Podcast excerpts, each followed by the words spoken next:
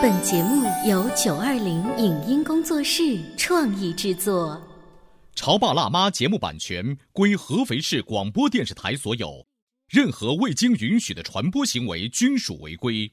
欢迎与九二零影音工作室沟通合作事宜，电话零五五幺六三五零九三五六。你有你的钻石金龟婿策略，我有我的全家海岛游计划。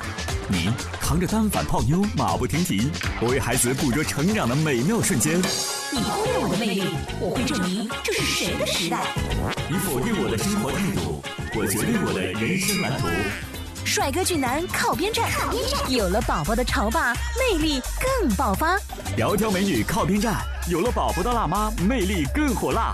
我是辣妈，不是老干妈，我为自己代言。我是潮爸，不是太阳能浴霸，我为自己代言。潮爸辣妈。本节目嘉宾观点不代表本台立场，特此声明。婆媳关系向来令人头疼，可是你知道吗？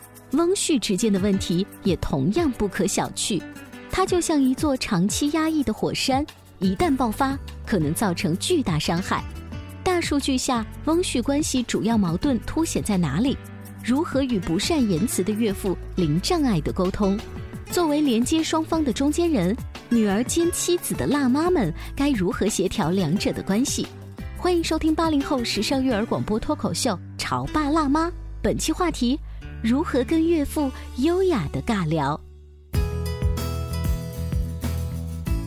欢迎收听八零后时尚育儿广播脱口秀《潮爸辣妈》，各位好，我是灵儿，我是小欧。今天直播间为大家请来了非暴力沟通的资深践行者杨虎老师，欢迎你。啊，两位主持人好，听众朋友大家好。在前一段时间的时候，我们聊了，我看对方的父母有一点不顺眼。对。虽然凸显的是婆媳之间的矛盾，但是别忘了，我们办公室的男生也给我说了一个小秘密，就是他跟自己的老丈人交往的一个原则就是什么呢？不主动，嗯，不挑事儿。这个翁婿关系的处理其实是非常的难的。呃，我印象当中最经典。最有意思的一部电影啊，是好莱坞的一部影片，叫做《拜访岳父大人》啊，非常经典的喜剧。它其实凸显的就是那个年轻的丈夫娶了他视为心中为瑰宝的那个岳父的女儿，那一系列的互动，怎么拿捏都不到位。怎么样讨喜这个岳父？岳父好像都不为之所动。嗯，你看在西方都是这样，更何况在我们中国了啊？是这样的，是这样。所以可以看到，我们以前谈的比较多的，好像是妈妈无法割舍儿子。对，但是会发现，其实还有很多父亲无法割舍女儿。你知道有一种白菜被猪拱了的感觉，就是岳父有种感觉啊，是不是？好，那我手上呢，现在有一个数字啊，来反映一下你与岳父之间的关系到底如何？你会不会？讨好自己的岳父，岳父对你怎么样？这一系列的问题，嗯，包括七成的受访者表示与岳父保持着礼貌友好的关系，有话时说话，没话时也不刻意找话。百分之十八的受访者认为翁婿矛盾在所难免，所谓一山不容二虎。百分之九的受访者表示，哦，我们亲如父子。再来第二个问题是，那你会不会刻意讨好你的岳父？平时给他买点烟呐，买点酒，陪他打打麻将呢？百分之三十六的受访者表示会刻意讨好，因为岳父也是爸爸。百分之二十四的受访者表示，如果观点相同就使劲拍马屁，观点不同自动屏蔽。哈，我办公室的这位男同志告诉我说，我最受不了的是我岳父啊，我们价值观不一样，他每次不好直接批评我，他会说你们这些年轻人呐，对啊，你就你还你们，明明就想说我嘛。啊，对。这是一个很有意思的话题，所以，嗯，有一些比较强势的男性，就是当了岳父之后，好像会把自己的女婿看成是一个小孩子哈，嗯，或者是自己的下属啊，对，还有一个就是我见过最有意思的就是，就是他是军人，嗯。你们见过军军人 当过司令的那种啊然后呢会把自己这个女儿女婿叫过来训话立正 就他这种立正，女儿可能已经习惯了啊，是的，是的。可 是作为女婿来说，这种感觉就很奇怪。对，所以这个实际上也是说我们要讲到这种界限的问题，嗯，包括说尊重，确实作为晚辈来说需要尊重这个父母，尊重岳父岳母。但其实从另外一个角度来讲，长辈其实有时候也是需要尊重他们的选择，嗯，所以这个时候就是需要双方这种彼此这种界限感啊、空间感啊，然后给到对方。你说的这种尊重，在中国这个社会，万一哦，就是小两口的经济实力，或者是他们的呃学位呀、什么都不太一样的话，比较较真儿的爸爸，反而会更给年轻的老公一个压力。嗯。觉得其实你都是高攀我们家，你都算入赘我们家了，还不听我的教会吗？是有这种，是有这种，确实是这样。所以这个时候问题就比较难以解决了，因为这是要牵涉到两个方面。嗯，第一个是这个作为女婿来讲，他自身的这个实力也好，能力也好，或者自身的内心的这个是否强大也好，他都会牵涉到岳父怎么去看你。嗯，那第二个就是说，作为岳父来说，他是否能够尊重自己女儿的选择。对，尊重女儿的选择，或者说能够看待说，其实两个人在一起，并不是说最重要的是你的学历、能力的匹配度。所以这个确实是两个价值观的这种相互匹配。嗯，所以呃，我们以前讲说门当户对是一种很老土的思想观念，但你现在看来，你会发现其实还是靠有一谱的、定的道。理的。对啊就是门当户对。很多人以为讲的是这种经济实力啊，或者说是社会地位啊，但实际上本质上内在里，他讲的是一种价值观念，嗯，和这种对待生活的这种态度。对啊，所以这个地方其实是，可能是在我们中国式的关系当中最难解决的部分。嗯是啊，王子与灰姑娘的故事人人都爱。嗯可是王子与灰姑娘结合的那一天，幸福的生活开始的那一天开始，未来他们遇到的各种的矛盾，也会因为价值观和生活方式的不同而凸显出来。是对对，尤其是家里面有了小宝宝之后，翁婿之间有一个常见的矛盾是小宝宝跟谁姓。啊，哎，这个以前不凸显，但是家里都是独生子女之后呢，外公怕从这一代啊就没他的姓了，哇，开始争呐、如果你们家决定以后不要二胎的话，这个争的炮火更大。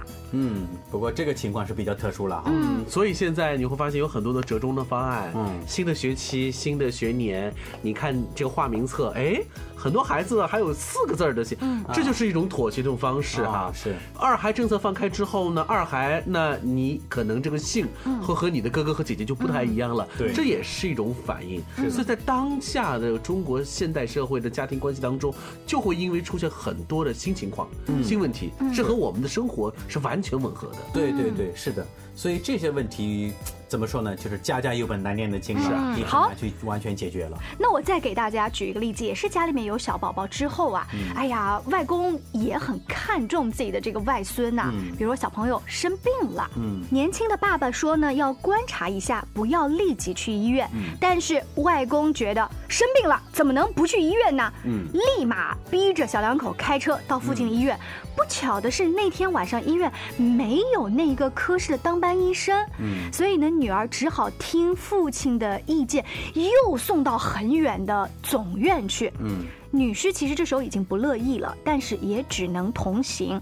在路上呢，外公就埋怨这个女婿对小孙子不负责任。嗯，女婿当时就快要发作了，但是被自己的老婆给按下来了。嗯回家之后呢，年轻的这个女婿因为第二天还要上早班，便准备自己去睡觉。谁知道这个时候老丈人终于忍不住了。我女儿和外孙没睡，你倒先睡了啊？哎，难道我女儿是你请来的保姆吗？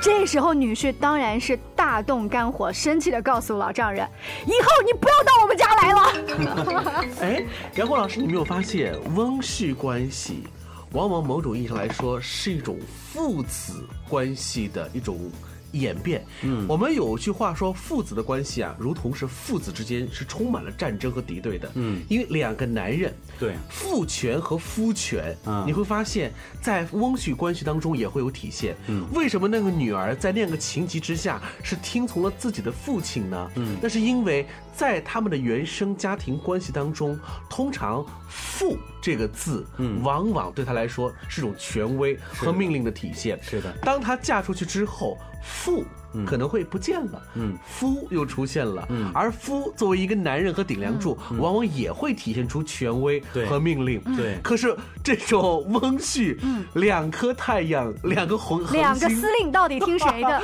你会发现就是一种战争，一种交织。所以这个时候就是我们之前讲到的，跟处理婆媳是一样的。嗯，这个女儿的角色是非常重要的。嗯，当然我们从各自的角度来讲，比如说，其实我们如果从非暴力沟通的角度来看，他们两个其实只是采用的策略不一样。嗯，但是有一个根本点一样的地方就在于，他们都非常关心小宝宝。对，嗯，对吧？那只不过呃，老公关心宝宝的这个方式可能不太一样，那老丈人呢，可能也是另外一个观点，所以他们俩的观点可能不一样，但是。核心的目的是一样的，只是在这个角度上面，他们没有沟通，他们只是在策略上面的针锋相对。嗯，那这个时候呢，作为老婆来说呢，她没有做调和，而是做出了选择。嗯，做出的选择就是站向了父权那边。嗯，那这时候父权就受到忽视了，他肯定觉得心里不舒服啊。嗯，所以你会发现，又像呢我们上一次所聊聊到的，所谓的说婆媳之间的不舒服，或者说这个叫翁婿之间的心理不舒服，其实背后隐藏着对另外一半的不满意。嗯。对吧？那那如果说这个时候女儿她很善于去调和，说哎爸爸，我觉得怎么怎么样，这样也是对的。那可能爸爸就会觉得，哎女儿这样说了，可能我稍微退一步，是有这种可能的。那会不会也有可能变成了爸？我觉得他说的也有道理，我们在家先观察一下啊，不要老着急着送到医院。你要吭气儿。但是这个时候，爸爸会不会觉得我在帮你，你还跟他一个鼻孔出气？有这种可能啊，只是说我们说这样的话，很可能会使得场面上稍微缓和一下，但也有可能会出现你刚才讲的这种情况。嗯哼。但是这里的关键包括刚才讲的，在这个情景里面，在车里面说第一个医院不行，要跑到总院去。嗯。这时候呢，这个老公快要发作了，然后呢，老婆手按了一下。手按了一下，看起来是他不说话了，但不代表他没话说了。作为这个女婿来说，我老婆的立场又发生了改变，因为她按住我不让我发作，看上去好像是在帮助我，实际上是告诉我，嗯，听爸。呃，杨虎老师的意思是那个时候。除了按住，最好要说一些话。没错，嗯，就哪怕你有说，哎呀，这个爸现在正在这个气头上或者着急头上，你先不跟他说，回头我来跟他说。就哪怕就说这一两句话，老公心里因为得到了老婆的关心和照顾，他知道我其实现在生气了，不舒服。对，就是其实就是我也需要得到他的一个理解。再者，其实这里面的所有的这个过程都不重要，嗯，关键是什么？就是哪怕说在这种情况下，确实没办法，哎呀，选择了听老丈人的，或者说听这个父亲的，然后我们就去了，然后中间又转医院了，这个过程，那确实老公可能一肚子火，嗯，但是回来以后。我们是否可以做一些沟通？嗯，其实这个双方之间的心理不舒服就会减少很多。嗯，听杨虎老师刚才分析了一下翁婿关系的几个点，我隐隐的觉得，好像男人之间更多要的是面子跟尊重，对比我们之前聊的婆媳关系呢，那种细节的琐碎不太一样哦。还有呢？甭管婆媳也好，翁婿也好，我们还是要借鉴非暴力沟通的这个方式，就是话要说出来。是的，我们稍微休息一会儿，广告之后继续来听杨虎老师跟我们来聊这种特别有意思的关系。潮爸到，辣妈到，准爸到，育儿专家请。中国内地首档八零后时尚育儿广播脱口秀，陪你一起吐槽养育熊孩子的酸甜苦辣。陪你一起追忆自己曾经的小世界，潮爸辣妈。潮爸辣妈播出时间：FM 九八点八，合肥故事广播，周一至周五每天十四点首播，二十一点重播。网络收听，请下载荔枝 FM、蜻蜓 FM、阿基米德、喜马拉雅、中国广播以及苹果 Podcasts，搜索“潮爸辣妈”，订阅收听。微信公众号请搜索“潮爸辣妈俱乐部”，参与节目互动哦。您正在收听到的是故事广播《潮爸辣妈》。本节目嘉宾观点不代表本台立场，特此声明。婆媳关系向来令人头疼，可是你知道吗？翁婿之间的问题也同样不可小觑，它就像一座长期压抑的火山，一旦爆发，可能造成巨大伤害。大数据下，翁婿关系主要矛盾凸显在哪里？如何与不善言辞的岳父零障碍的沟通？作为连接双方的中间人，女儿兼妻子的辣妈们该如何协调两者的关系？欢迎收听八零后时尚育儿广播脱口秀《潮爸辣妈》，本期话题：如何跟岳父优雅的尬聊。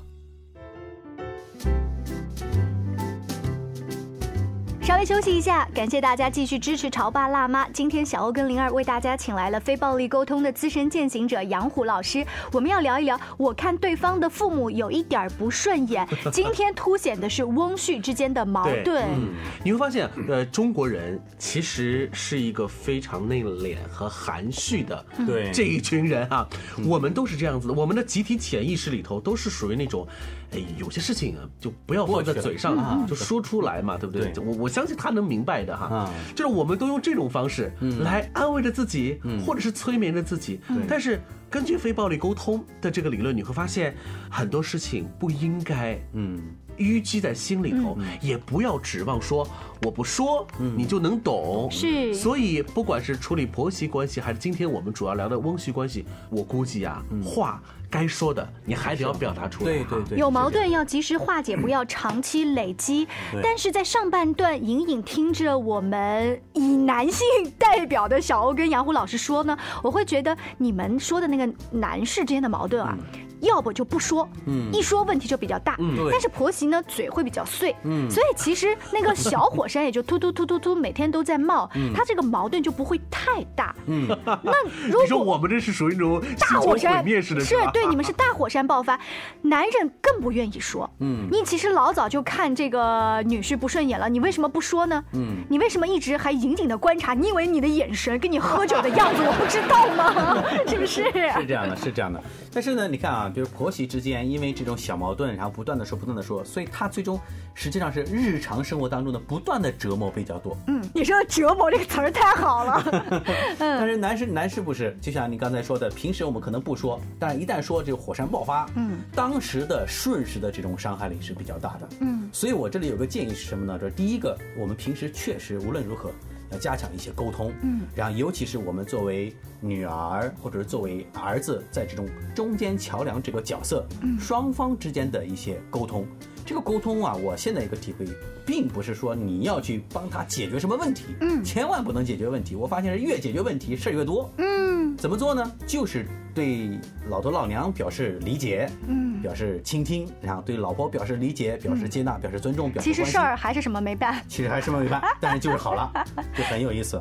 第二个，我觉得啊，你看，就刚才前面举的这个例子来讲，为什么在那个时候啊开始说这个不好听的话，或者是发一些火？我现在有个体会就是。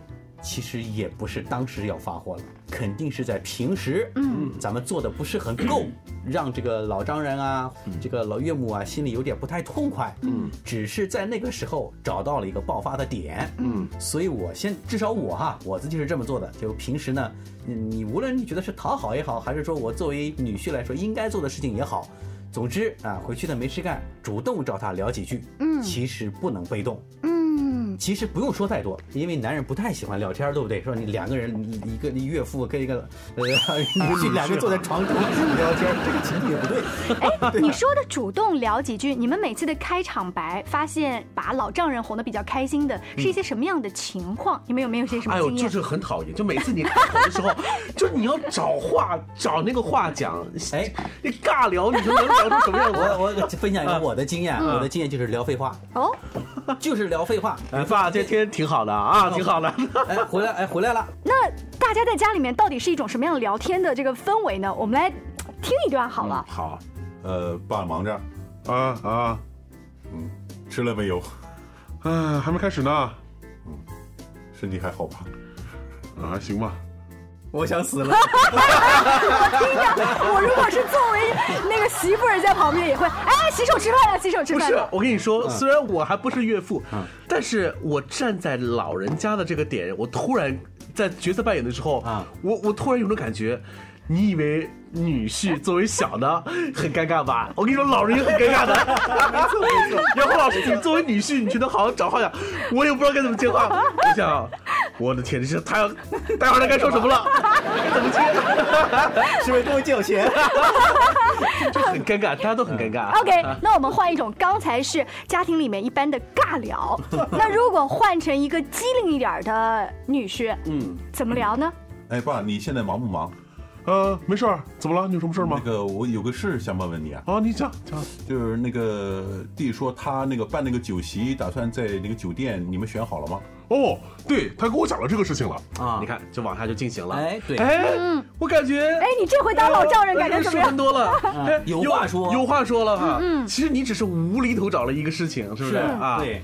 而且我经常在家里会问他，我说：“哎，你那天的工作是怎么情况？你现在不做了，是什么原因啊？哎，你们那个领导怎么样啊？你的同事怎么样啊？嗯，问问题，嗯嗯，然后呢，还有请教，嗯，请教是特别好的一个绝招。嗯，比如说我有时候在我说，哎呀，那天我遇到一个什么人啊？这个我觉得他也是当老师的，但是我觉得他当老师，因为我岳父是当老师嘛。啊，我说那个人当老师好像跟你们当老师都不太一样。嗯，你们现在这个年龄当老师都退休了，然后退休以后都干嘛呀？嗯，然后。我就把我我要要求跟我说，哎，我们在干嘛呀？就是让对方有话题聊，没错，千万不要尬聊。这一个问题问的其实是有技巧的。我发现你问的是一个开放式的问题，没错没错，而不是他回答是和 不是就没了。对呀对呀，身体好吗？好。就我们也可以聊这个事情嘛。嗯，那个，哎呀，这这两天我们一直聊这个事情，爸，你知道吗？这个对，苹果又出新手机了，iPhone X 啊，嗯，好贵，一万块钱。你说这个我还真说过。那天我看我家岳父换了一个手机，我说：“哎，你爸，你这个手机换的还挺不错的，挺好看的。”嗯，哦，那天移动公司搞活动送的。嗯，我说你原来那手机怎么了？啊，坏了。我说你为什么换这个手机啊？这价格是多少啊？巴拉巴拉巴拉，他给我讲了一大堆。嗯，然后我说你看我这手机是苹果的，说哎呀那个苹果也不错啊，当然巴拉巴拉又又讲了一大堆。就是你会发现这个时候呢，你的太太和你的丈母娘在厨房里头，他们会哎。他们俩聊的是，他们挺开心的，嗯，就会心情会变得很好。哎，但是这个其实家里的女儿是做了一个有心的观察者的话，她回来可以再鼓励一下自己的丈夫。哦，我发现你把老爸哄得好开心哦，我每次跟他聊天都没有那么开心。那是，是不是？还有一点就是，有一些丈夫其实是不太了解爸爸最近在忙什么的。你作为女儿，如果你知道的话，说爸最近在炒股票，好像赚了，哦，好像赔了。我跟你讲啊，爸最近啊刚刚开始上老年大学，报了一个什么班。你把你知道的信息告诉你的先生，嗯，会让他好点找话题。但是我跟你讲，在实际情况当中也会出现的一些比较膈应的事情，嗯，就是因为他性格不同。比如说，如果你是一个挺想和老人家聊天的一个一个女婿哈，嗯，但是你会发现这个老丈人说话有点膈应人，嗯，就是他的性格使然，嗯。他是有一点强势，嗯，他说话总是要你的强，你明白吗？嗯，就是很不舒服，嗯，这种呢。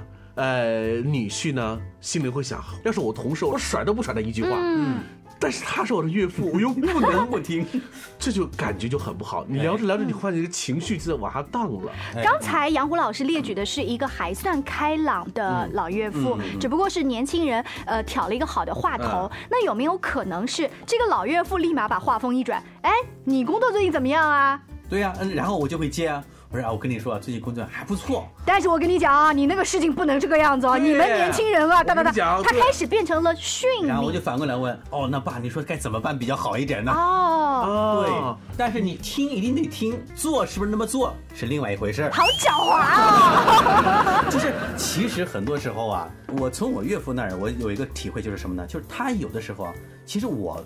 不属于那种喜欢聊天的，我岳父也不属于那种喜欢聊天的，但是我们这样聊其实都可以聊。嗯，但是呢，我有时候可能感觉到我家岳父呢想跟我聊一聊，啊，对吧？那然后呢，就是说有时候我会去主动讲话，然后有的时候也会出现这种情况。但是呢，我就发现我家岳父什么情况下会聊得最嗨呢？我估计可能很多男人都这样。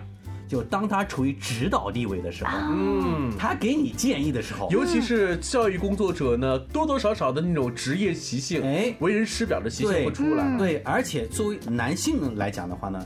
或者说，从岳父这个叫上下的这种关系的角度来讲，他很喜欢给一些指导性建议啊，或者发表他的看法，以证明他也是有用的，嗯啊，他也是有观点的，嗯。所以其实这个时候，我们要最重要的其实就是同理倾听。同理倾听。对，尤其你还要学会一招，一定要让你的岳父啊，和或者是任何一个老人家，他能够聊些想当年的事情。哎，没错没错。这一点我跟你说，我经常跟我的外公外婆对话就会这样子，就是。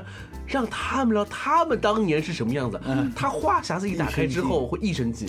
哎，如果一旦你们的话匣子打开，你们的关系越来越好，有一天会发现老丈人帮着这个老公，反而不帮我这个女儿了。是有这种。我心里面反而会高兴。哎，婆婆呢不帮着自己的儿子了，反而也帮着我这个媳妇儿了。是的。哎呀，那个时候就说明你们的关系处得很融洽了。是的，是的。包括刚才讲的，不光是跟岳父，跟岳母也是一样的。嗯。但岳母肯定不会说给你一些指导性意见，但他会跟你说一些鸡毛蒜皮的事儿啊。嗯。你来了，他可能跟女婿聊一聊。我家岳母就跟我聊过，比如说跟他弟弟弟媳之间的这个 矛盾啊，然后跟我爱人说完，说完以后跑到我这里又跟我说一通啊。嗯。那我怎么办呢？其实很啰嗦。对呀，但是我就。